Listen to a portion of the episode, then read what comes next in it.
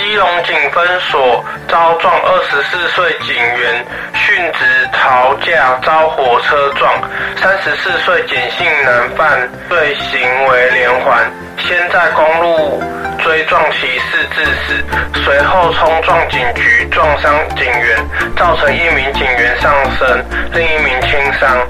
他患有精神问题，曾吸毒并有窃盗前科，警方持续的调查。其行为，此连串事件震惊社会，凸显治安与精神健康的议题。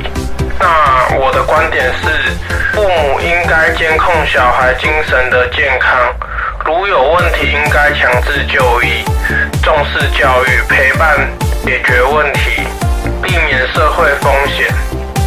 生小孩时应谨慎，承担教育责任。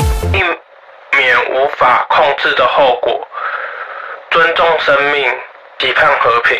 那有什么想法可以在底下留言讨论。关注人翔，让我们一起关注社会议题。